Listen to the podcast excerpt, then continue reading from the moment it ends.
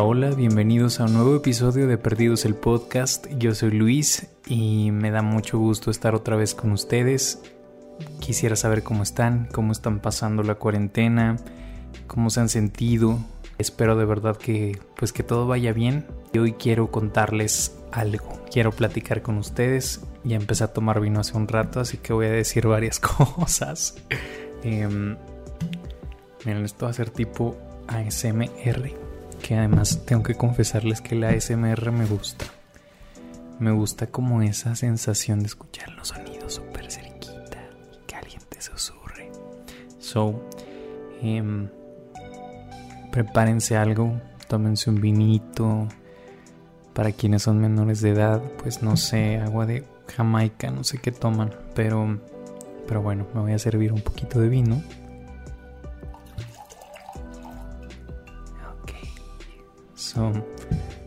Amigos, perdón, estoy un poco ebrio, he de, reconocerlo, pero nada, quiero, como les dije en el último episodio, pues que, que platiquemos con total apertura, que que es un espacio en el que nos podamos sentir muy libres de decir, de pensar, de cuestionar. Y hoy quiero contarles acerca de algo que me pasó hace aproximadamente dos años. Esto fue en el 2017. Entonces ya son tres. No, en el 2018. Anyway, no, no me acuerdo del año si fue en el 2017 o en el 2018.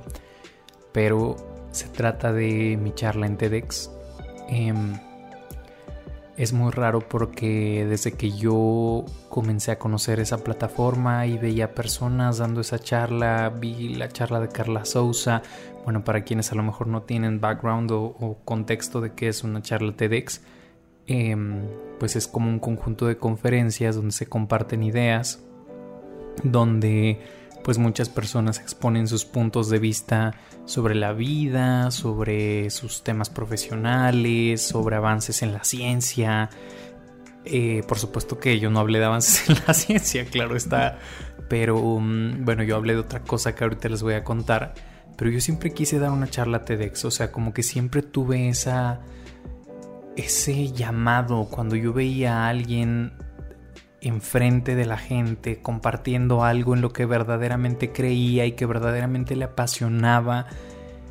Para mí era como un día yo quiero estar ahí, un día yo quiero estar ahí arriba con esas letras rojas que digan TEDx y, y solo lo veía como un sueño, o sea, solo lo veía como algo que, que chance me iba a pasar alguna vez en la vida, pero, pero no sé, cuando tenga 40 años y poco cabello, no sé, o sea, no ahorita. Y mm, yo hice, y les juro que esto les va a sonar muy raro y son libres de creerlo o no, pero yo iba con una terapeuta que trabaja con programación neuroracional, neurolingüística, no sé cómo se llama, creo que es neurolingüística. E hicimos un ejercicio en el que yo escribía y, y como con mucha intención y con mucha energía y con muchas ganas y con mucho amor, creo yo, eh, como que decretaba cosas que yo hacía, como decretándolo en presente, que yo no sé, yo gano tal cosa, yo hago tal cosa, yo Luis Gustavo Porras Barrera, porque ese es mi nombre completo, by the way, em, logro tal, hago tal, viajo a tal, veo tal. Y entre esas cosas que yo escribí, escribí yo, Luis Gustavo Porras Barrera, doy una charla TEDx. Nada más. Y eso lo hice como un año antes de que sucediera. Yo estaba trabajando con una fundación que se encargaba de, trabajar con jóvenes. Em, y bueno, yo estaba en mi rollo y iba, venía, tal, hasta que una amiga me dijo que pues que estaban a punto de hacer una edición de TEDx en, en la ciudad donde yo vivía, en Pachuca.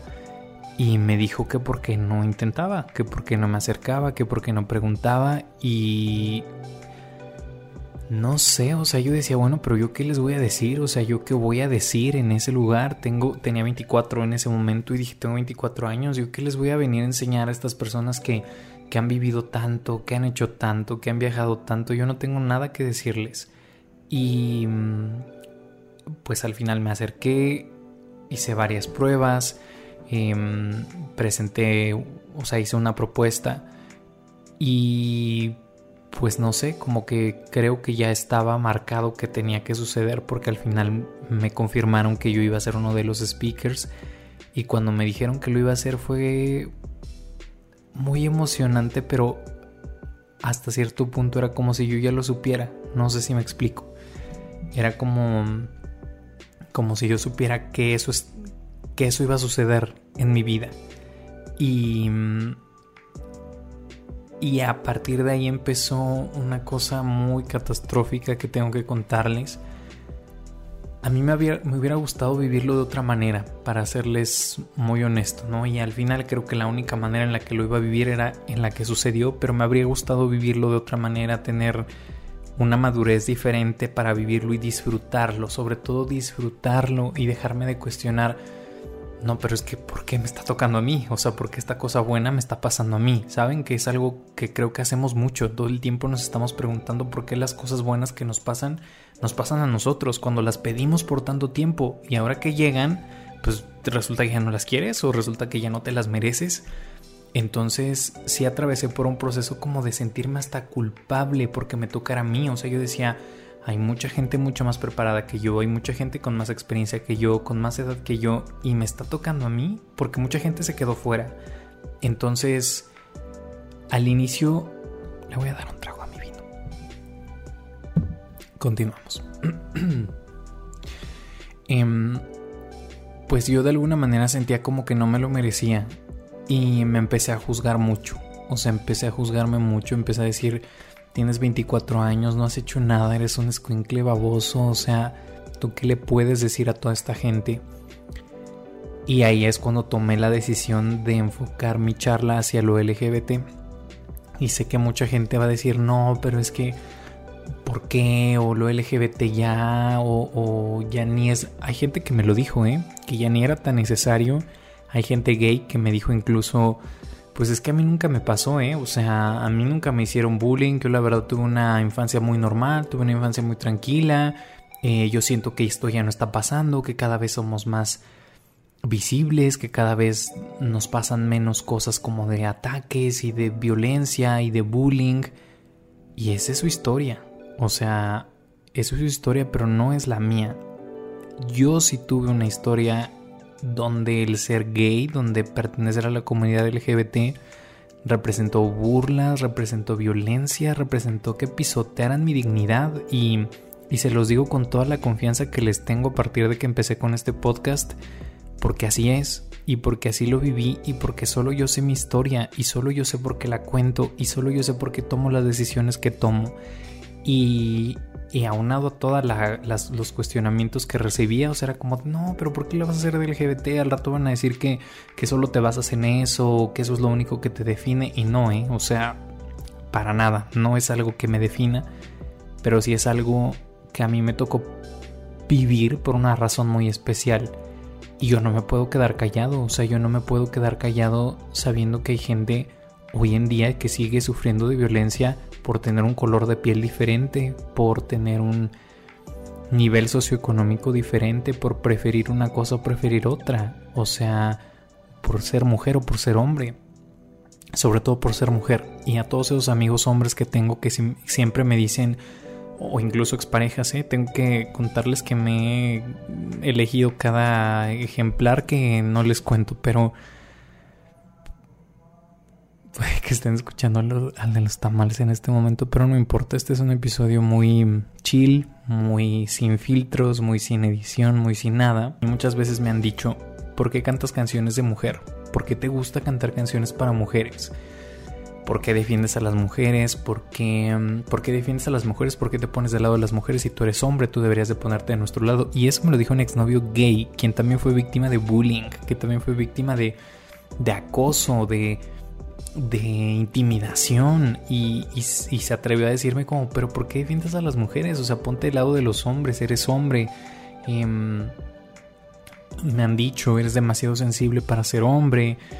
Em, en fin, o sea, créanme que cuando yo hablo de esto en cualquier plataforma en la que puedo hacerlo, no es de gratis, no es porque he decidido colgarme de ese estandarte para nada para nada, pero yo creo que si porque si Dios, y esto sí lo creo, o si la vida en lo que ustedes crean, nos ponen ciertas circunstancias o, nos ponen una vida, tiene que valer la pena y tiene que ser por algo. Y, mm, y hay mucha gente que ha sufrido en el camino. Y hay mucha gente que ha llorado y que se ha muerto en el camino por ser gay, por ser afroamericano, por ser mujer. Y no podemos cerrar los ojos a eso. Y además de que no podemos cerrar los ojos, no podemos decir que no pasa y que estamos en un mundo diferente mis huevos, un mundo diferente. Estamos en el mismo pinche mundo de siempre. Y entre más digamos que no y entre más pensemos que si no lo hablamos no pasa nada, pues va a seguir pasando. Y a mí me ha tocado verlo muy de cerca.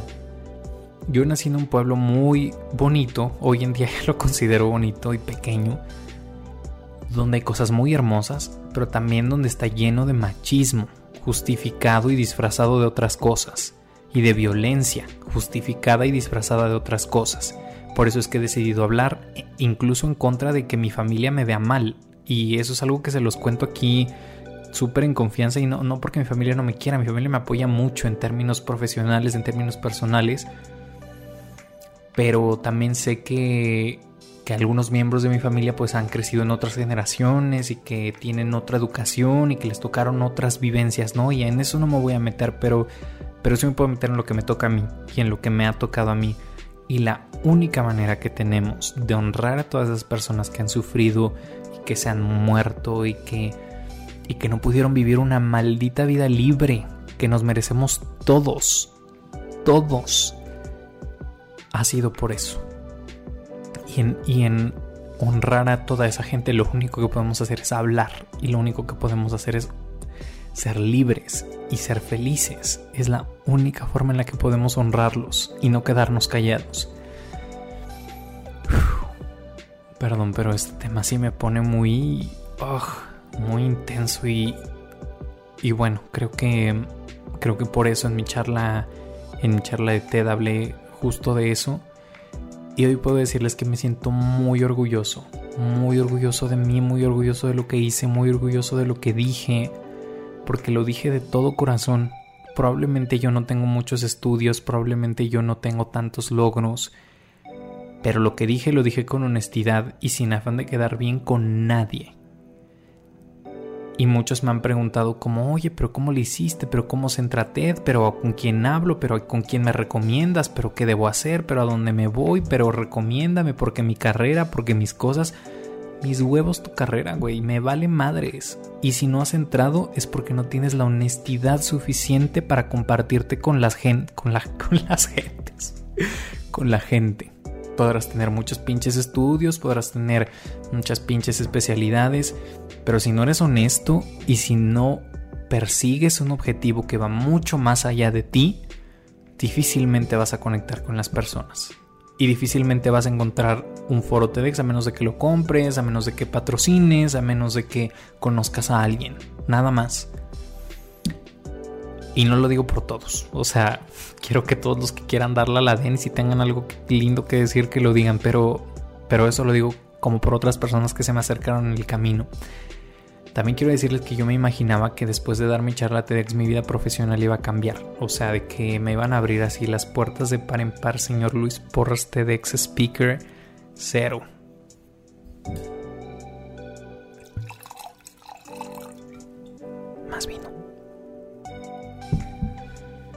Al contrario, pasó lo contrario. Cuando yo buscaba trabajo y veían en mi currículum el TEDx, me decían pero es que tú buscas otras cosas, o sea, yo creo que no somos algo que te pueda interesar, no somos algo que te pueda dar lo que tú necesitas, yo creo que tú, necesitas exposición, em, lo que tú estás buscando no es trabajar para alguien. Y eso no es cierto, o bueno, un poquito, pero no en este momento. Y no porque haya hecho algo así significa que, que ya no pueda trabajar, o sea, y que mi vida va a ser, va a girar en torno a eso, o sea, de hecho me he dado cuenta que dar conferencias o ese tipo de cosas es una gran responsabilidad y hay mucha gente que se enriquece de eso y está bien, qué chingón. Pero no me parece que sea el objetivo inicial de compartir, ¿no? Y no, no entrar en juicios, pero por lo menos en mi caso, yo decidí pausar un poquito mi tema y conferencias, etcétera, porque estaba yendo a algunas universidades, porque no me sentía muy cómodo. O sea, no sentía que la razón por la que yo lo hacía era para vivir de eso. Qué chingón que lo hiciera, pero pues en este momento no. Em, en fin, entonces evidentemente necesito un trabajo porque mi vino no se paga solo, porque necesito vivir en esta vida. Y, y en los trabajos era como de no, Luis, pero es que pues no, o sea, yo veo que tu perfil va para otro lado, etcétera, y era como de, güey, no, solo sobre la comunidad LGBT, sobre derechos, sobre tolerancia, y obvio no es discriminación, pero, pero sí era como un tema ahí de, pues este vato seguramente busca otra cosa, ¿no? Entonces, la verdad es que lejos de traerme a nivel profesional como esas puertas abiertas de par en par, pues sí ha sido como un tema ahí extraño y lo asumo y lo cargo con mucho gusto y con mucho orgullo, pero mm, pero nada, sí ha sido un tema ahí raro, distinto a lo que uno puede pensar, ¿no? Porque el TEDx es sinónimo a veces como de, de prestigio, y sí lo es, tengo, también tengo que reconocerlo, o sea, también sí te pone en un lugar especial del que hoy en día puedo decir que estoy muy pinche orgulloso y muy feliz, y que a mis 24 años tuviera mi, mi primera charla TEDx, porque no sé si voy a tener una segunda, girl, eh, me siento muy orgulloso de eso. Pero pues sí me ha traído como algunos rollos, ¿no? Entonces me han preguntado mucho, mucho, mucho que cómo le pueden hacer, que a quién se acercan, qué tal. Y yo primero les diría que tengan algo que decir. Y que estén convencidos de eso. Y que eso vaya mucho más allá de ustedes no a venderse ustedes, no a vender lo que saben, no a vender este, las 30 especialidades que estudiaron, no a vender este... No, no, no, porque creo que eso hay mucho. O sea, tú puedes ver un tutorial, puedes ver una clase en línea, puedes tomar un curso, pero lo que no puedes comprar es la pasión de la gente, ni la honestidad. Entonces, em, hoy ya estamos llegando al final de este episodio del podcast. Perdonen por haber hecho esta pausa, pero tuve algunos movimientos.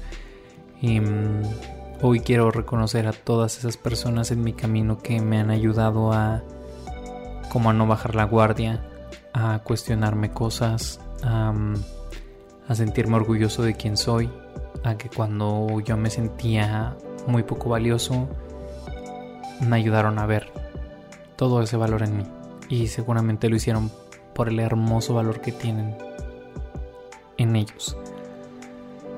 Y nada, creo que es un buen momento para, para este episodio porque estamos en, en un mes importante para la comunidad LGBT, para, para la diversidad. Sé que ahorita todo el mundo está en otro tema, que ahorita eh, también están pasando cosas en el mundo, no solo con la comunidad LGBT, sino con mucha gente que está siendo discriminada y y abusada por, por poder, por, por policías, por gente mezquina y demás.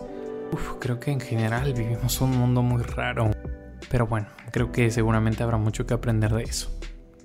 Les mando un abrazo, descansen o tengan un excelente día según el momento en el que estén escuchando esto. Síganme en mi Instagram como Luis y nos vemos a la próxima.